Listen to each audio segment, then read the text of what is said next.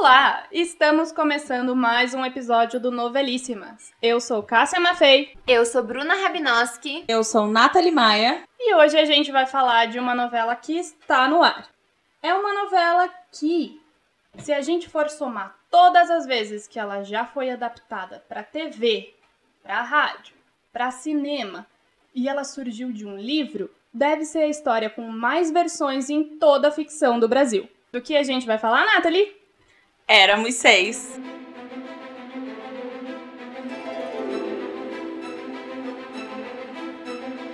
Éramos seis é o nosso tema de hoje porque é uma novela que está entrando na reta final, então falta pouco para chegar ao fim. Nesse momento, ela está numa crescente de audiência, então tem mais gente assistindo, querendo saber o que, que vai acontecer.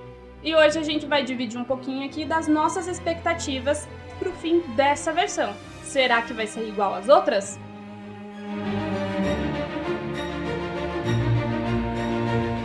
Bom, a primeira grande expectativa dessa reta final do Novelíssimas, eu acho que vem de acordo com o que o público também está esperando muito, é saber se Lola e Afonso vão ter um final feliz juntos. Nas outras versões a gente sabe que a Lola ficou sozinha, depois que ficou viúva, ela terminou sempre sozinha, mas nesse, nessa versão tá tendo um movimento, muita gente pedindo na internet, torcendo pela Lola, querendo vê-la feliz, querendo abraçar essa personagem tão sofredora e ela tão batalhadora, tão carismática para o público que assiste em casa. Então eu acho que essa é a minha primeira expectativa aqui como telespectadora. Lola e Afonso vão ficar juntos ou não? O amigo viu o passarinho azul hoje? Azul, verde, todas as cores da alegria. Eu não tinha coragem, mas eu não sei de onde eu tirei força. E falei dos meus sentimentos para Dona Lola. Ela ficou abalada, mandou eu sair. Vai ter que ter mais coragem agora para descobrir se essa história vai ter um final feliz ou não.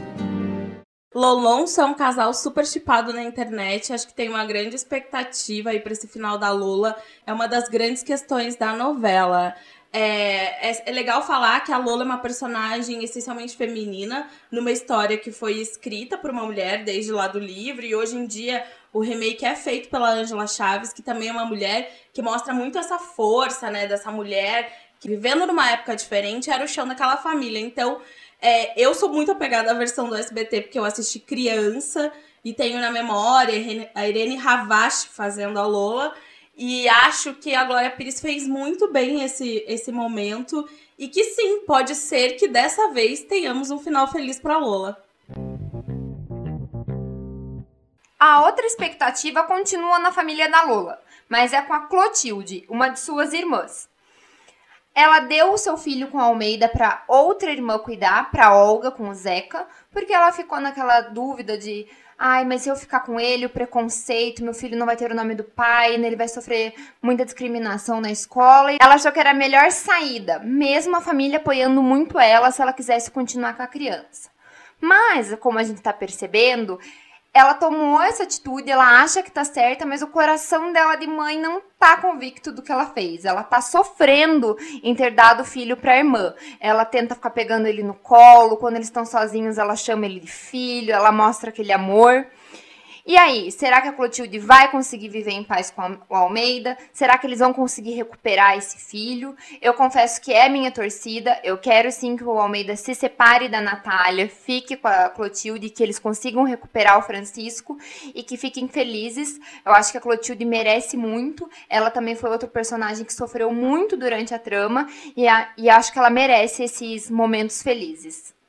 Acho legal de falar que a Clotilde também é uma personagem super favorita na internet. A Simone Spoladori fez muito bem. A gente abraçou essa Clotilde. Na versão do SBT, ela era feita pela Jussara Freire e tinha uma coisa um pouco mais exagerada, mais cômica. Essa Clotilde, ela é mais reclusa, né, dentro dos sentimentos dela. Então, torço muito também para que essa trama dela com a Almeida e com o filho se desenvolva nessa reta final e que eles tenham um final feliz. Vamos ter coragem e assumir a nossa vida juntos. Hoje eu acordei com mais coragem mesmo. Escute de coragem. Eu tenho a certeza que vamos ser felizes. Nós não precisamos de papéis, nomes, nada. coragem para pedir pro senhor não voltar nunca mais. A outra expectativa está em torno de um mistério. O que, qual é o segredo que a tia Emília esconde? O que, que faz a Justina ficar nervosa, é, agitada? O que, que tem em volta daquela família que Adelaide tanto tenta descobrir e ajudar a irmã? Eu acho que ela vai, a irmã, a, o amor da irmã, o amor da Adelaide vai conseguir fazer a Justina se, se curar e descobrir o que, que tem ali, o que, que faz ela ficar daquele jeito. Acho que vão, vão ter embates de Adelaide e Tia Emília. Mas é o, é o que eu espero. Eu espero que elas terminem bem as três. E que a Justina leve uma vida pintando como ela gosta, tranquila, rodeada de muito amor e muita tranquilidade. Eu também acredito na recuperação da Justina. Na versão anterior, ela vai para um sanatório, mas retoma e se torna artista. E acho que com a ajuda da irmã nessa versão, isso tem tudo para dar super certo, né? E acredito muito nesse final feliz também. Que lindo esse, irmã. Adorei as cores. É, esse é o céu. É onde moram os passarinhos.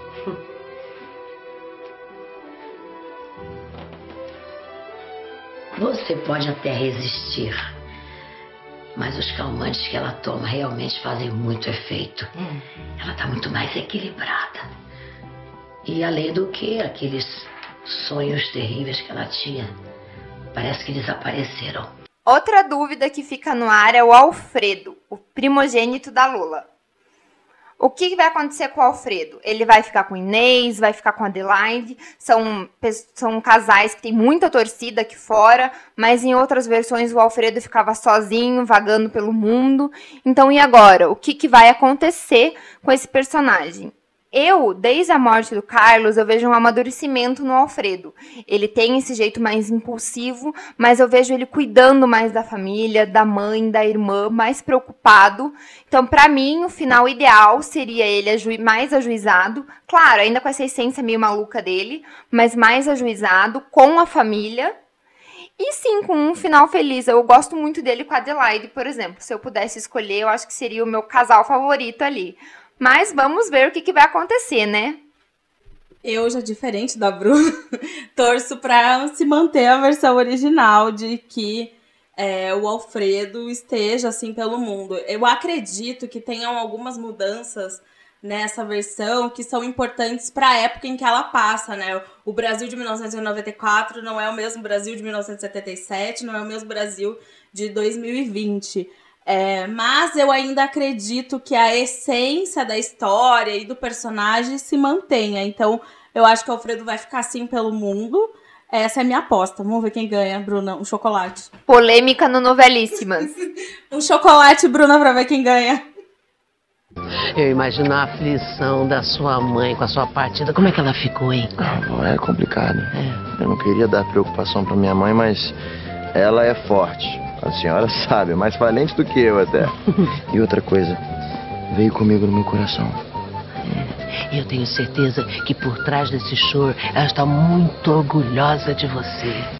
E a última dúvida, assim, da, mas das principais emoções é o final da Shirley. A Shirley vem incomodando os queridinhos do momento, Lola e Afonso, fazendo de tudo, toda hora aprontando uma sacanagem para se infiltrar no meio deles, para separar eles e para tentar recuperar a família.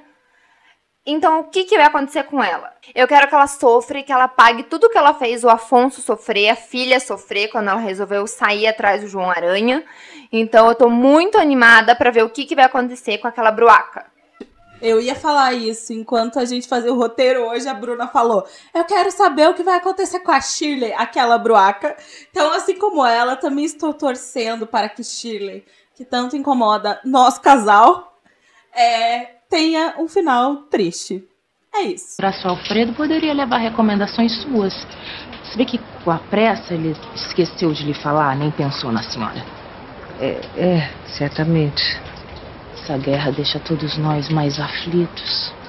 A senhora com Alfredo, eu e Afonso com a Inês. Mas até que por causa disso teve um lado bom. Eu e Afonso estamos mais unidos, como há muito não acontecia. E lembrando que na verdade não é uma expectativa, é uma realidade. Desde a morte do Carlos, as, todas as cenas, todos os capítulos estão sendo muito eletrizantes. Vem numa crescente de emoção, engajando o público e todo mundo comovido, todo mundo assistindo, se emocionando. Então eu acho que não é muito uma expectativa, mas eu acredito que é uma realidade que todos esses últimos capítulos aí, essa reta final, vai manter esse ritmo. Com a guerra, com um possível retorno e romance de Lola e Afonso. É, eu acho que vai continuar nesse mesmo caminho, com a emoção perdurando nos capítulos. Isso é legal de falar, porque a primeira fase da novela ela foi um pouco arrastada. E quando e porque ela tem essa característica, né? É um romance infanto-juvenil quase, tem a ideia das crianças, aquela brincadeira pura. Até por isso o livro, por exemplo, era vendido na série Vagalume, que é uma série de livros infanto-juvenis. E depois, na mudança de fase, todos os capítulos foram numa crescente super legal. E realmente as cenas da morte do Carlos são lindas, são muito bem feitas, muito bem dirigidas pelo Carlos Araújo e emocionaram. Não teve como não se emocionar em qualquer uma das cenas daqueles capítulos. Então, essa crescente deve se manter até o fim da novela, é o que a gente espera. E eu tenho dois comentários super pessoais para fazer, mas eu acho super pertinentes. Eu assistiria a novela inteira, mesmo que só aparecesse Lola e Genu. Eu acho que elas estão dando um show de atuação, elas estão ganhando. Eu não sou mãe, mas eu, nossa, consigo me identificar com a dor delas, com o medo delas, com o amor delas. Então, assim, quando elas aparecem, eu fico prestando atenção em tudo, tudo, tudo, tudo, tudo. Eu não quero perder um segundo. E o outro ponto, que também é uma visão minha, mas Éramos Seis, atualmente, eu acredito que é a melhor novela que está sendo exibida. É, acredito e faço coro nisso, porque realmente está uma novela muito linda. E aí, como estamos falando de Éramos Seis, vamos comentar algumas curiosidades rapidamente, né? Como a gente falou, essa novela é baseada num livro da Maria Dupré e teve outras versões para a radionovela e para as novelas da Tupi e do SBT de 94. Essa novela do SBT foi escrita pelo Silvio de Abreu com Rubens Edvaldo Filho, que vocês devem conhecer muito como crítico de cinema, mas ele também foi autor de novelas. E é considerada a melhor novela que o SBT já produziu, com altos índices de audiência para a emissora. Uma das curiosidades que a gente trouxe aqui, que não é sobre a versão do SBT, é a versão de 77 da Tupi, é que o Tony Ramos foi Julinho, o filho mais novo de Dona Lola. Então, como vocês podem imaginar, a novela está rendendo versões há muito tempo. Outra curiosidade que é legal de comentar é que a mudança do núcleo do Afonso, ele não existia o personagem como Afonso, existia como Alonso. Eles eram todos imigrantes de espanhóis e não ligavam à trama principal. Não estavam diretamente relacionados a Lola em qualquer uma das versões. Outra curiosidade é que duas atrizes participaram de duas versões diferentes: Jussara Freire e Cleide Diáconis. A Cleide, inclusive, ela foi Olga numa versão e foi Lola em outra versão. Então, dois personagens super importantes. Uma curiosidade sobre a novela de 1994 é que Ana Paula Arósio fez uma participação de seis capítulos como uma personagem chamada Amanda e que o Caio Blá era criança e estreou como Carlos na TV. Então foi seu primeiro papel, sua primeira novela. Eu assisti muito essa versão do SBT criança com a minha avó, tem um apego total emotivo. Eu gostava bastante porque a Irene Harvashi, a Lola, narrava a história, então desde o primeiro momento você tinha essa empatia com ela por conta dessas narrações. E para quem quiser assistir, tem toda a novela no YouTube, porque eu acredito que a RTP, que é uma emissora de Portugal, colocou toda ela. Então tem todos os capítulos lá também.